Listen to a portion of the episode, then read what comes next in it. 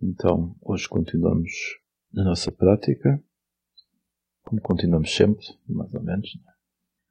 Um, o, o Bante Mudito ontem disse, falou num aspecto muito importante.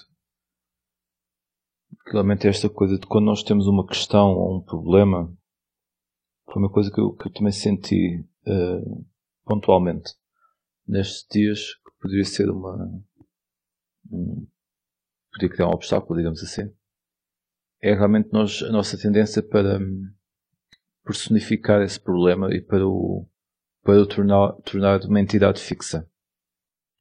Assim como, tal como fazemos connosco próprios, tal como nós temos esta noção de, de alguém que é uma entidade fixa, uh, por esse modus operandi, digamos assim, por essa maneira de, de funcionar na vida e de ver a vida através desse prisma, desse padrão, depois isso revela-se em, revela em tudo. E então, em todas as coisas que surgem, como por exemplo um problema, nós sabemos ver aquilo como uma entidade fixa. Algo que é ali imutável. Nós sabemos conscientemente, intelectualmente, que, não, que é imutável, não é? Que vai mudar. Que, que, que não é imutável, que vai mudar. Mas a nossa abordagem, por uma questão de hábito, naquele momento aquilo parece parece muito pior do que o que é. Exatamente por isso, por lhe atribuirmos uma entidade fixa. Então, quando nós expressamos alguma coisa para alguém, quando nós temos uma questão, por exemplo, as questões da meditação, não é? Uma questão que está a surgir, é isso. Vejam aquilo flexível, vejam aquilo como maleável. Aquilo, aquilo não é, é algo que está a passar, a, a acontecer. Olhem para isso mas não se fixem naquilo como aquilo sendo um, um problema, um problema vosso, um problema da, da vossa, da vossa personalidade, um problema do vosso ser. Senão aí fica, fica muito mais denso, fica muito mais concreto, digamos assim. E, e na verdade não é, é fluido. São, são condições que surgem na mente, cá fora, estímulos exteriores, estímulos na mente, são condições que surgem e vão, vão se alterando. E, é estar, estar presente com isso, estar, ou seja, isso é o que está a acontecer e trabalhamos com isso, mas não, não nos agarramos a isso. Porque senão podemos perpetuar uma questão que na verdade é efêmera. Aquilo vai, vai passar. Está presente naquele momento. Não é? Quando, quando nós temos muita dificuldade em nos concentrar e dizemos eu sou uma pessoa com pouca concentração. Eu tenho muita dificuldade de me concentrar. E, e num, certo, num certo âmbito podemos analisar isto desta forma, claro. Mas de outra forma nós cristalizamos. Nós criamos uma, uma personalidade que tem dificuldade de se concentrar. Criamos uma entidade fixa. E, e se calhar aquilo é válido durante dois anos, mas que não tem que ser válido durante uma vida inteira. E por nós às vezes nos agarrarmos a isso, nos agarrarmos a esse conceito daquilo que achamos que somos, criamos ali uma entidade fixa que vai se perpetuar. Portanto, tentem analisar ou relembrarem-se destas qualidades da vida, desta, desta impermanência, não é? Esta, esta impermanência e esta história do não-eu são muito para par, não é? Nós percebemos o, o não-eu significa não, não haver esta entidade fixa, não é? E a impermanência é isso mesmo, está tudo sempre em, em transição. Está tudo em contínua mudança. Assim como as características que achamos que são nossas, não é? Para quem, todos, todos nós já, já vivemos pelo menos mais de 20 anos e todos nós identificamos características em nós quando éramos, quando tínhamos 18 anos, que aos 20 já tínhamos mudado, não é? Nós desenvolvemos compaixão, nós desenvolvemos coragem, uma pessoa que é muito tímida às vezes passa a não ser. E isso não é, não é fixo. Às vezes uma pessoa que é muito corajosa passa, passa a ser muito medrosa, não é? Pelas coisas da vida, não é? Depende do que, daquilo que nós desenvolvemos. Então essa história de identidade fixa é, é um pouco isso. É, é, nós percebemos a fluidez da vida. E, e, realmente essa questão de, não é? Quando nós temos uma questão de, de olhar para ela de uma forma mais perceber o momento, perceber o seu trânsito até, não é? Nós temos muito essa questão, temos uma questão hoje em dia Queremos resolver. Vamos ao Google. Vamos sabermos o que é que é. Não é? é fácil. E é claro que isso tem, a sua utilidade, mas depois começamos a, a querer e a viver muito assim na vida, não é? As questões interiores não estão no Google. não dá para ir lá. Podemos achar histórias de outras pessoas, etc. Mas não dá. E, e é, é, mesmo o aprofundamento que temos que fazer. É mesmo uma, uma questão de, de analisarmos, de investigarmos, de termos paciência, de estarmos presentes com aquilo, de não querer fugir. E quando não tomamos aquilo como realmente pessoal e como uma entidade fixa, também é mais fácil olhar. Não, é, não amedronta tanto. Não, o que é que é isto que está aqui agora? O que é que é este medo? Que que é insegurança? Que é que é insatisfação? Às vezes podemos olhar para vários períodos da nossa vida em que fizemos coisas muito diferentes e estivemos em situações muito diferentes e, e perceber que havia sempre um, um fio de, de, insatisfação, por exemplo. Isso é uma insatisfação às vezes mais, mais profunda, não é? E, e essa também podemos investigar. Mas é essa insatisfação também que, né, que o Buda diz que há um fim para essa insatisfação. E se nós temos essa compreensão das coisas também, até essa insatisfação podemos, podemos torná-la mais relativa, não é? É uma das três características da existência, essa insatisfação. Mas a nossa identificação com ela depende da nossa realização interior, depende do nosso trabalho. E quando nós nos vamos ok, vendo que ela está lá, compreendendo-a, é? essa é a primeira nova verdade, é reconhecer o Duca e compreendê-lo pelo, pelo o sofrimento, a insatisfação, pelo que ele é, a coisa vai ganhando uma perspectiva. E quando nós quando nós sabemos, conhecemos alguém que age de uma maneira muito uh, má, muito muito maldosa, muito cruel. Uh, quando nós conhecemos a história daquela pessoa, não vamos dar desculpas para, para a maneira de agir dela, mas parece que há ali uma compreensão e parece que conseguimos largar aquilo um bocadinho, porque vemos também que a história daquela pessoa é a história de muitas outras. Então são só padrões, são só condições que surgem e que se nós não temos a, a capacidade, o discernimento, a sabedoria de lidar com eles, eles vão nos afetar de determinada forma e vamos agir sob essa forma. Outra coisa que o Quaja me disse ontem que é muito interessante realmente é esta questão de, não é, de termos um, um, mestre à mão, digamos assim, como ele teve o mestre dele, e, e, e percebo bem, consigo, em inglês disse, consigo relacionar-me bem com o, que, com o que ele estava a dizer, que também convivi com, neste caso foi com o Agente Sumedo, e é claro que eu vi muitas palestras dele e muito dama preferido por ele, mas realmente também só lhe fiz uma questão, durante se calhar 5 ou 6 anos. E, e quando olho para trás, fiz a questão por saber que ele se ia embora e para outro mistério pensei, estou com esta dúvida já há tanto tempo, se calhar, né, já tem passado anos que vinha com aquela questão.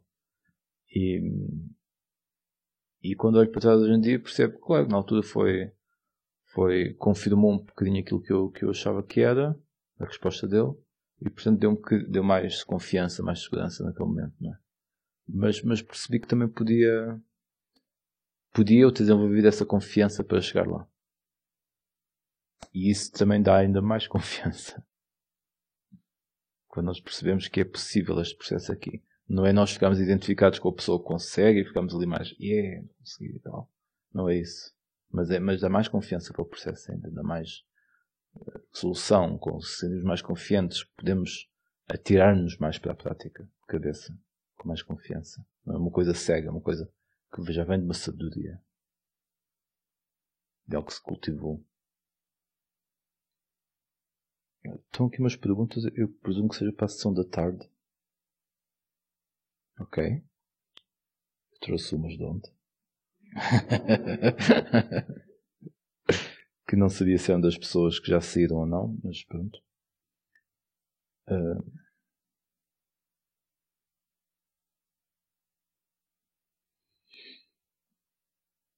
Há aqui uma pergunta que é sobre o som do silêncio, o que é e como, e como focar nele. E, e realmente, eu ontem teve esta pergunta logo de início e depois deixei para o fim e acabei por não, não responder. Porque hum, é, é uma coisa que, por um lado, não, se, não tem que se preocupar muito, se não, se não é uma coisa que ouvem. E, e também não vou explicar muito como é, porque para não criar um obstáculo, para não criar um conceito, depois andam atrás dessa ideia que eu passei, não vale a pena. É, é algo que algumas pessoas ouvem e outras não ouvem e está tudo bem. E em relação a focar nele, é mais, é, é mais uma questão de, de sintonizarmos com essa. Vamos dizer que é como se fosse uma vibração, né? sintonizarmos com, com esse som. Ou seja, mais uma vez, não é um foco de. É como a respiração, nós usamos a respiração para estar presente. E se nós ouvimos o som do silêncio e achamos que é um bom foco para a nossa meditação, usamos-lo para estar presente. Não é um fim em si, é só algo que nós ouvimos e, e usamos isso para estar presente. Às vezes as pessoas concentram-se né, no, som da, no som da água, num, num ribeiro, né, num riacho, e, e portanto aí estão, estão a usar aquele som para, para a mente não, não se dispersar. Não é? Aquele som, a mente dispersou-se do som, voltou ao som. Portanto é uma coisa um bocadinho mais exterior, mas, mas resulta. Né, o vento. Só que essas coisas não estão sempre presentes, né? não estamos sempre ao pé do riacho, não está sempre a fazer vento. E a respiração é sempre algo que está sempre connosco. E o som do silêncio é, para algumas pessoas, é algo que eles podem simplesmente sintonizar-se com ele e, e, ele está sempre presente. É que ele está sempre lá. Mesmo quando estamos a falar, mesmo quando estamos a ouvir outra pessoa, um, é algo que pode acontecer. Ontem estávamos a falar um bocadinho também sobre sobre ser ativo no mundo, não é? Sobre esta história do, de ser budista e de ser ativo no mundo. Como às vezes uh, isso pode acontecer, mas como às vezes pode ser um, uma exigência que, que o mundo nos impõe.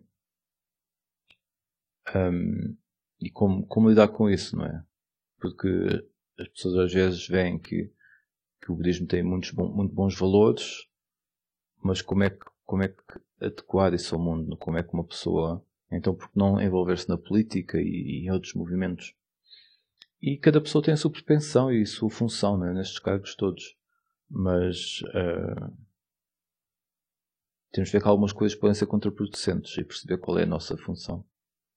Mas lembrando disto também em relação ao, à questão da compaixão e esta questão de, de também de querer ajudar etc. É interessante que temos no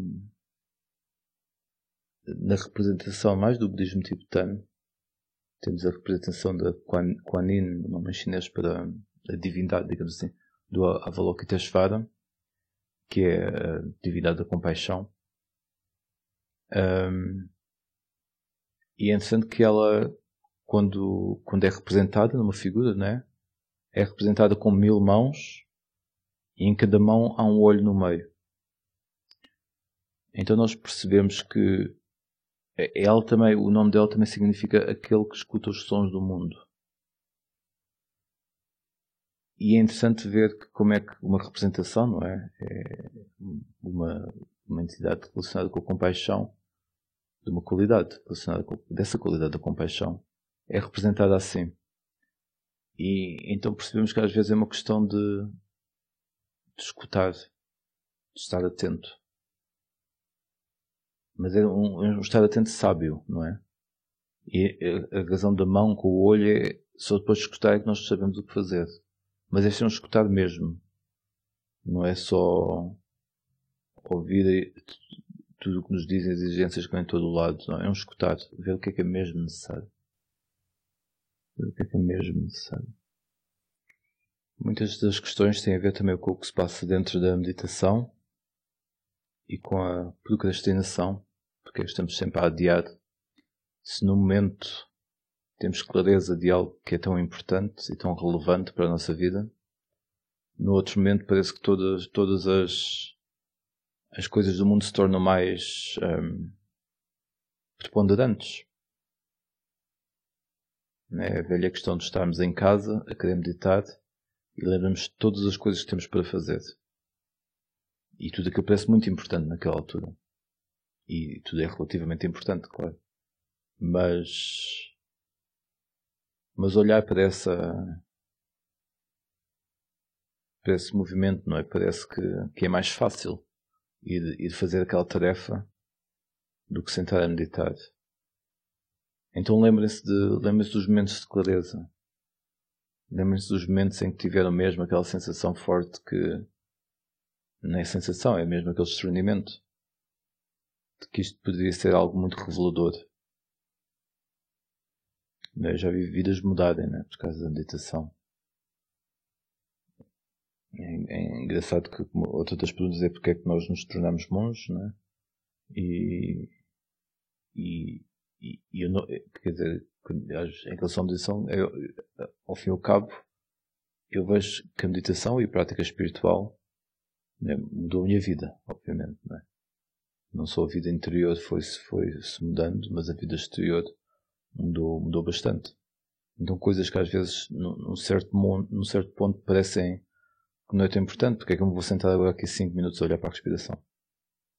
Mais fazer, né? E, e a gente vê os, os espaços que isso se abre no nosso, na nossa compreensão da vida e nas nossas decisões também. O que é que vem ao de cima?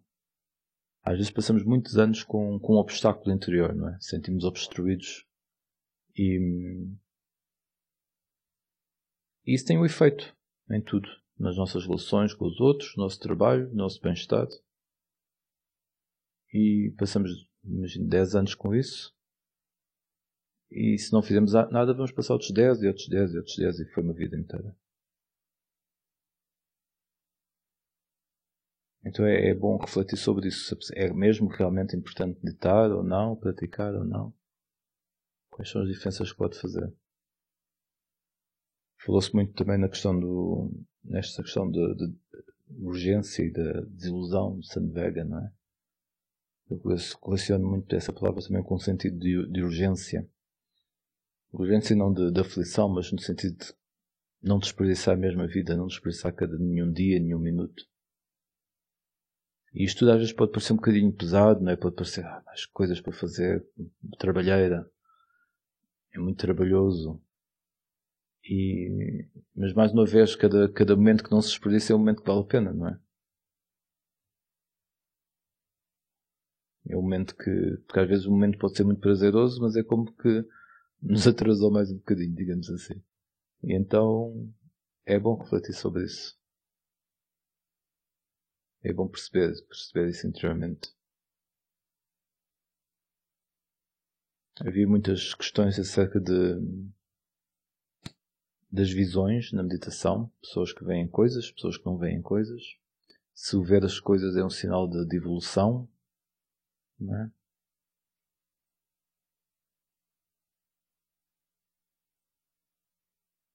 E mais uma vez, cada, cada pessoa tem o seu sistema eh, interior, cada pessoa tem o seu, a sua dinâmica. E umas pessoas veem coisas muito facilmente, outras pessoas não veem coisas. E está tudo bem. Pode ser uma, uma, um sinal de evolução para algumas pessoas e para outras não necessariamente. Um, eu acho que no, no princípio do meu caminho espiritual quando comecei mais a dedicar ao estudo de várias vertentes, etc., conheci pessoas que, que tinham muita intuição, que tinham alguma sabedoria e que, e que viam coisas e que tinham premonições e que conseguiam ver as vidas passadas. E conseguiam mesmo. Eu acredito que conseguiam mesmo. Um, e hoje eu ficava um pouco confuso porque às vezes a ética de vida dessas pessoas não era tão correta assim. Mas eu, na, na inocência, não é? Confiava bastante. Se aquelas pessoas viam aquelas coisas, tinham essa capacidade, tinham essa, essa porta aberta, então é porque estava ali algo mais, mais evoluído que eu. Portanto, algo a quem eu podia confiar mais do que podia confiar na minha própria personalidade. E isso morreu, não é?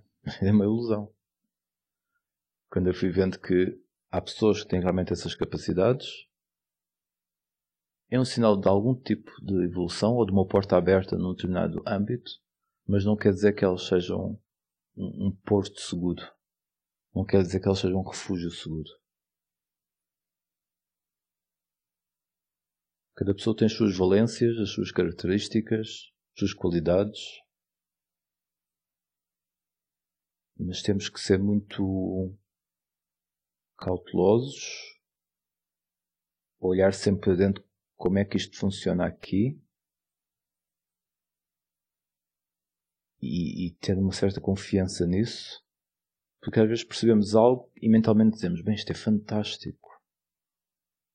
Isto realmente está aqui um ser fantástico à minha frente, porque este ser consegue ver. É, há pessoas que sabiam dizer onde é que eu tinha nascido e mudado e os meus pais. Mas depois aqui dentro aquilo não. Não parece bem. Há qualquer coisa que não é luminoso, que não é livre. É como se aquela pessoa tivesse acesso a esse tipo de informação e me tivesse a tentar agarrar. E isso é o, foi logo o sinal. Não, tal qualquer coisa que não está bem. Não interessa seja o que esta pessoa vê, como é que ela tem acesso a essas coisas, não interessa mesmo. Esta experiência direta. O que é que ela me está a dizer?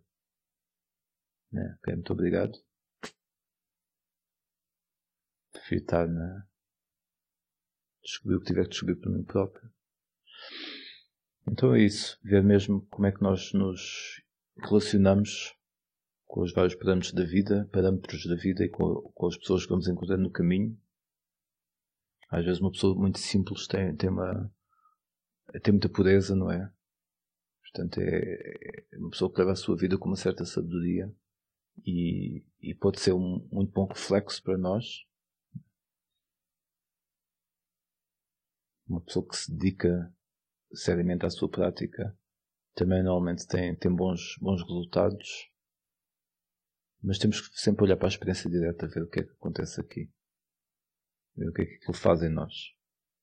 Porque isso é a nossa vida. Não é, é o idealizar do que, de que aquilo que aquela pessoa tem é bom. Não. A experiência direta é, é a nossa experiência. Os nossos 70, 60, 80 anos de vida vão ser essa experiência. Não importa se estavam ali 30 pessoas que tinham, que viam coisas, se aquilo nos oprime. E a nossa experiência vai ser uma vida de, de opressão, de dizer, ah, que bom estas pessoas veem estas coisas. Temos que mesmo que dar a volta mesmo. Que deixar de olhar para aquilo que, que o mundo nos está a dizer que é bom e perceber o que é que é mesmo bom para nós.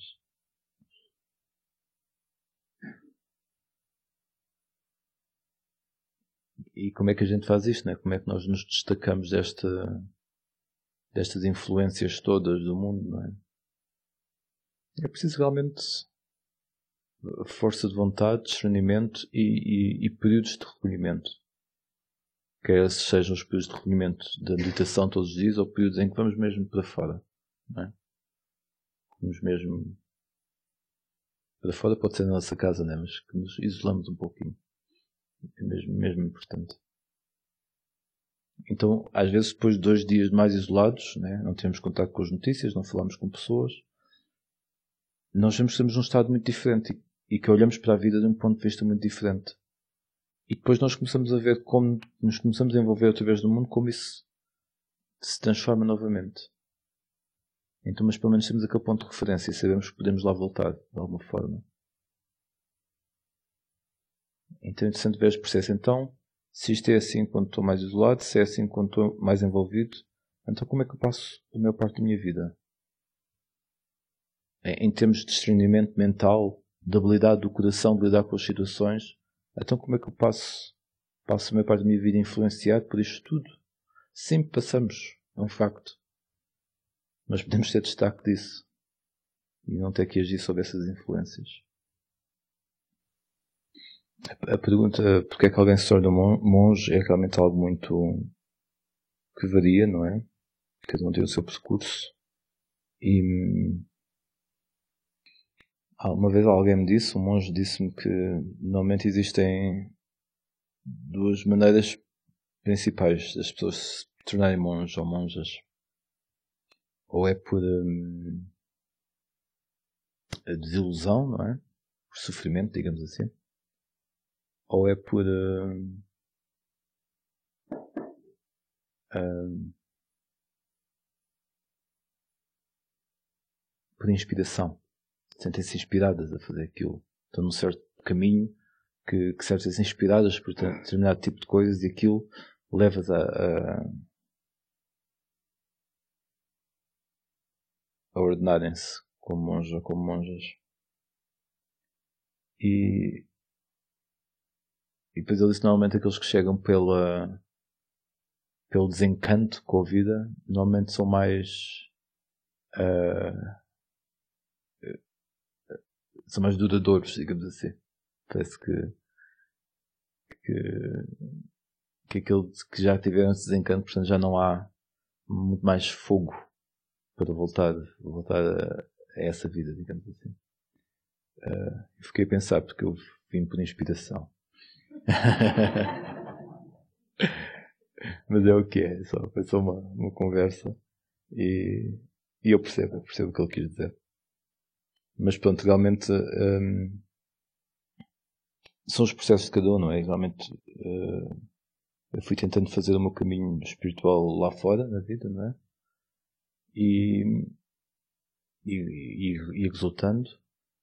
Uh, e a partir de certo ponto eu percebi que tudo na minha vida estava ao redor desse caminho. Todos os trabalhos que eu tinha, as relações, tudo estava. Isso era a prioridade da minha vida. E tudo o que eu ia fazendo à volta, ia fazendo à volta disso. Então os trabalhos tinham que se adequar, os empregos tinham que se adequar, os sítios onde vivia tinha que se adequar, os relacionamentos que tinha tinham que se adequar. Particularmente as relações afetivas, não é? Tinha que ser com alguém que estivesse dentro de um determinado caminho também. E assim foi. Uh, porque também eram os, os, ciclos onde eu, onde eu movia, não é? Portanto, iria encontrar também pessoas, naturalmente, dentro de, dessa, dessa perspectiva de vida. E, e realmente corria tudo, corria tudo relativamente bem, mas, mas também devo dizer que quando vim para a vida monástica foi a minha inspiração, foi tipo o próximo passo natural. Quando eu vi que realmente havia esta estrutura, uma estrutura em que a prioridade era a prioridade da minha vida. Em que o que eu estava a tentar fazer lá fora, pôr tudo à volta dessa prioridade, ali a estrutura já era montada uh, com essa função. Então eu percebi, ok, fiz construir tudo até aqui, uh, na verdade para isto, digamos assim.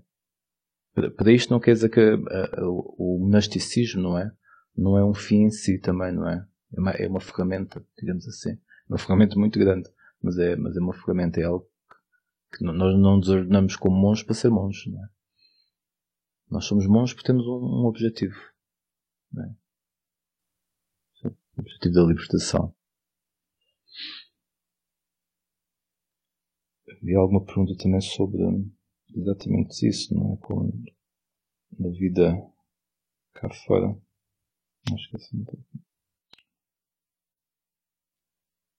Não há. Não vale a pena. Eu estou a dizer isto tudo e não vale a pena a pessoa sentir que oh, eu estou cá fora, não vou conseguir. Não é? Porque isso é mais uma ideia. Mais uma criação do lançamento também. Não é? A gente pode perceber, é um pouco mais fácil, é um pouco mais difícil. Esta questão de uma pessoa ordenar-se é, é realmente, ou a pessoa tem essa aspiração ou não. E portanto não vale a pena andar à luta se não tem, não é? Não, faz, não faz sentido. Um, e portanto é, é como já disse muitas vezes, é onde estamos, onde estivermos, aproveitarmos o melhor possível. Aproveitar mesmo as, as circunstâncias, não é? Nós ontem estávamos aqui, nos outros dias, e às vezes havia barulho, não é? E quando a gente vamos lutar com o barulho ou vamos aproveitar aquela, aquela condição para explorarmos, não é? Quando temos a dor na perna, a dor está lá, portanto, ok, vamos olhar, investigar. É interessante ver estes, observar o espaço à volta da dor, a área entre a que dói e a que não dói, né? usando as condições que temos no momento para investigar. Eu pensei que hoje pudéssemos fazer um bocadinho uma prática mais longa de prática guiada. Vamos fazer mesmo o, o varrimento do corpo. E depois outra prática. Encontramos uma posição confortável para o corpo. Confortável, mas com sentido de verticalidade. Existe sempre uma certa tensão, digamos assim. Percebemos como o corpo está, de um modo geral. Neste momento, possivelmente, já estamos bastante tranquilos.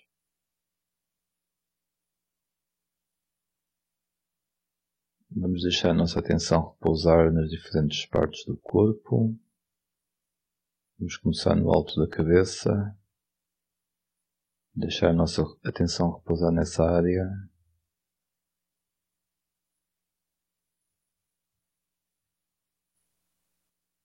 Qual é a sensação aí? O que é que se passa aí?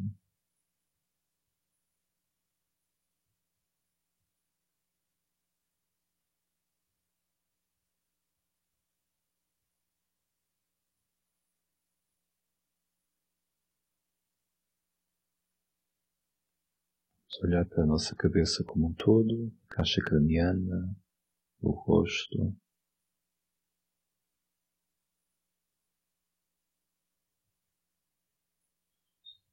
o pescoço. Permitimos que este descontraia.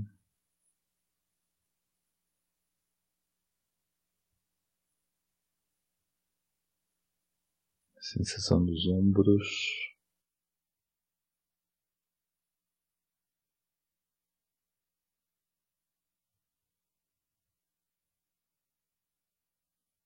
nos braços,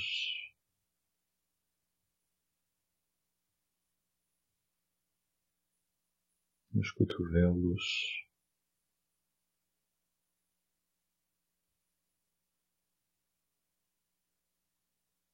Nos antebraços,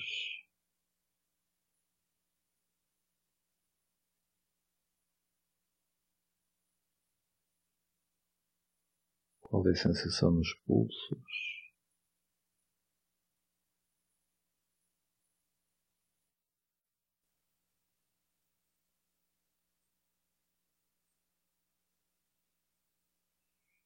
nas costas das mãos.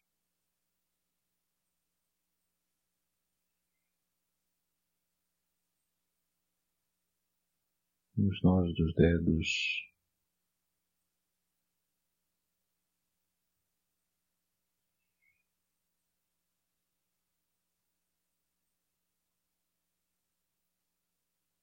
Na ponta dos dedos.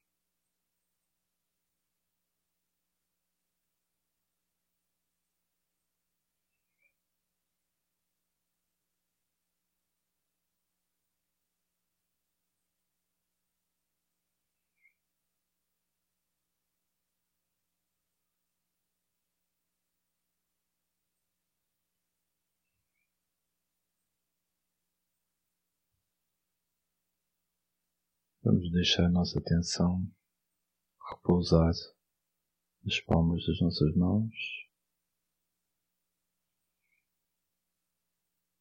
Saber qual é a sensação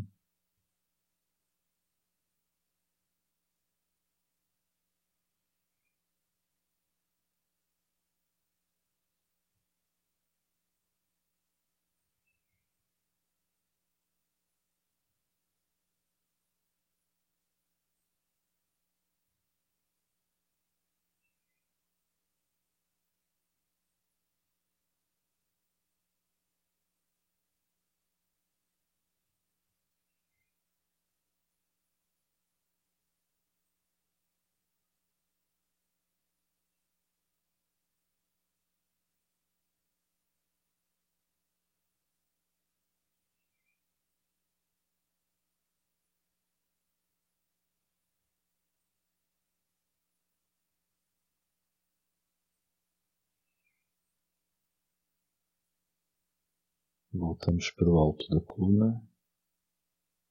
Começamos a percorrer a nossa coluna para baixo. as nossas costas,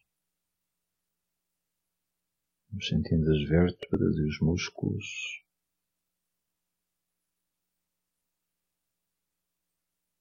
As tensões,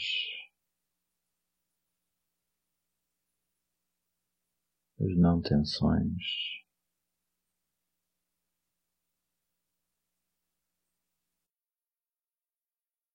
Sentimos o peso do corpo na almofada. As nossas pernas.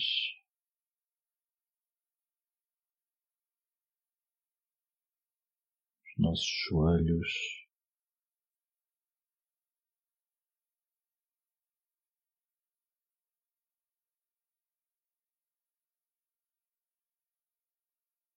Parte de baixo das nossas pernas, das canelas,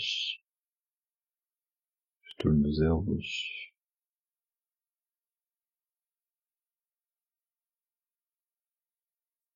o peito do pé, parte de cima do pé.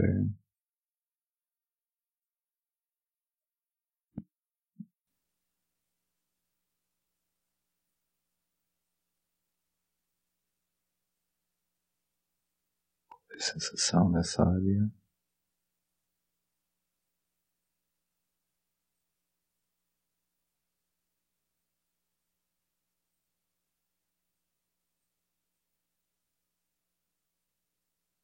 Os dedos dos pés, a ponta dos dedos dos pés.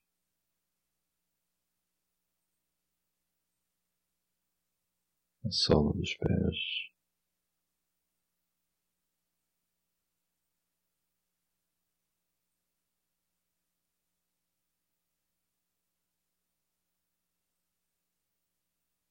Vamos subir agora para o nosso abdômen, nossa área intestinal sentir o que se passa nessa área, uma sensação de peso, de leveza, de calor, neutra.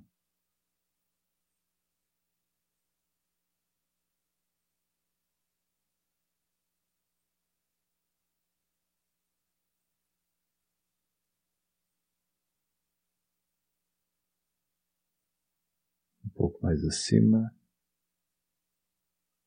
passamos o diafragma Vamos para a caixa torácica.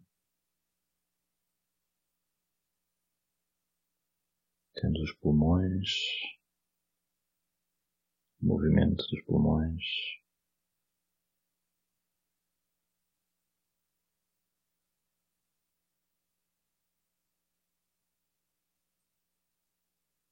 Temos o nosso coração.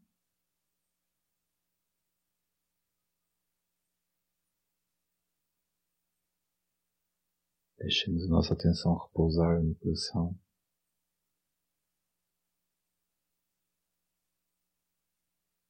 Estar com Ele.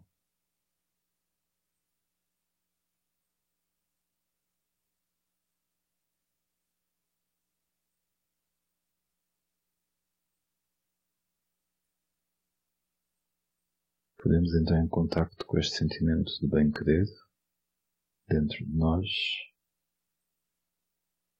este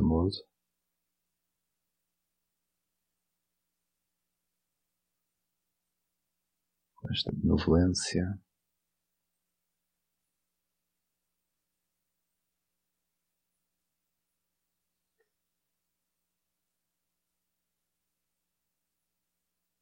Deixamos que ela se espalhe pelo nosso peito, por todo o nosso organismo.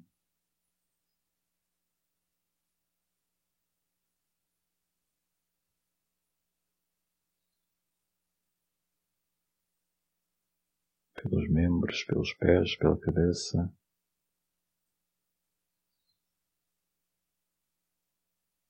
Cultivamos esta qualidade desta forma.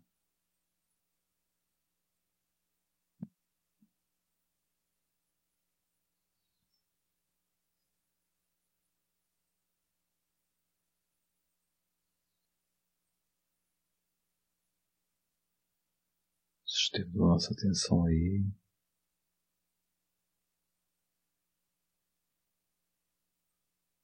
Deixamos que essa qualidade se espalhe para fora de nós. para cima de nós.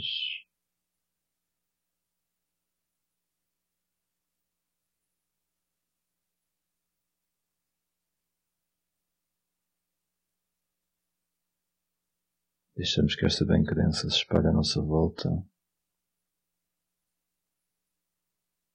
pelos outros, pela sala, pelo espaço. Mantemos a nossa atenção aí. Sustemos essa qualidade.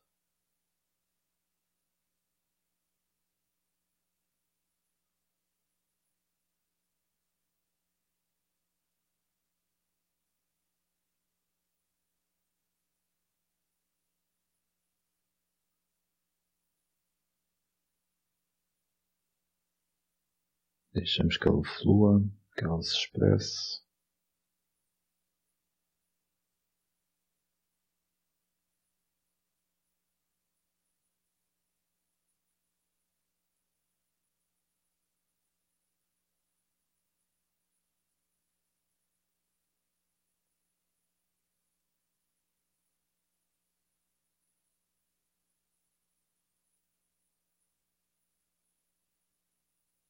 Deixamos que ela se expresse para lá da sala, à volta da sala, por cima da sala.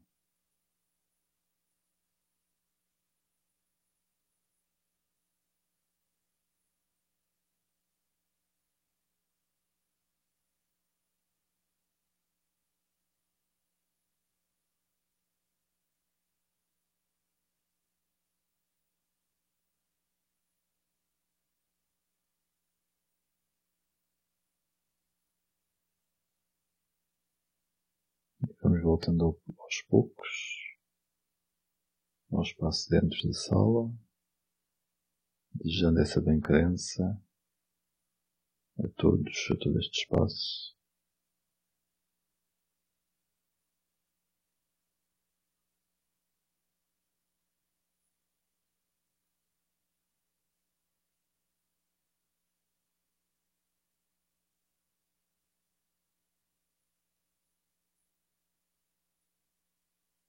Espaço à nossa volta,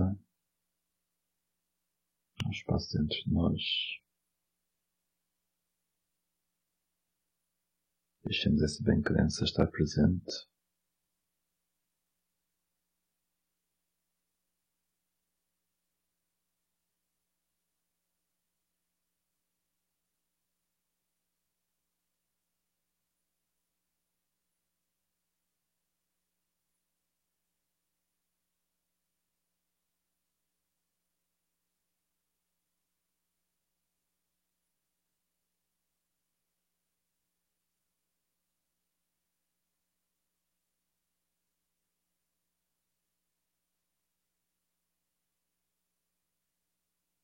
Podemos ficar alguns minutos concentrados nela ou na respiração.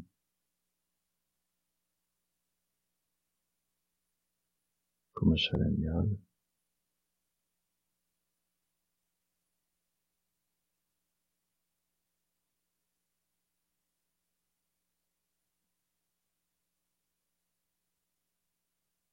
Deixamos que a mente se permeie desta bem-crença.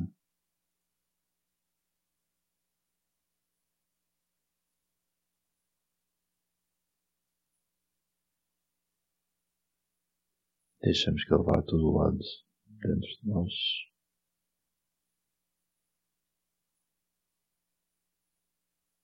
Que vá a todos os cantos.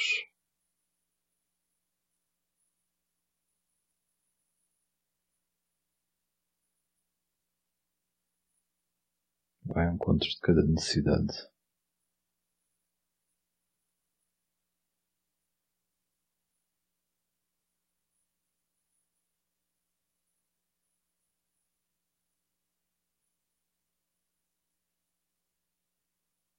Vamos nos tornando conscientes da respiração, do ar a entrar e a sair,